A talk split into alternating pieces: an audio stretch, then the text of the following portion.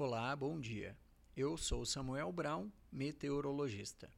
Esse é o Boletim Cimepar Informa com a previsão do tempo para 17 de janeiro de 2023, no Paraná. A terça-feira apresenta altos índices de instabilidade no estado, situação que favorece o desenvolvimento de áreas de chuva.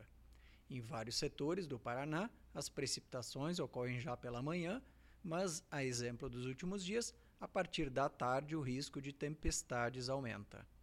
Chuvas previstas continuam atuando de forma desorganizada, ou seja, são rápidas e isoladas, condição bem frequente no verão. Segue abafado em todas as regiões paranaenses.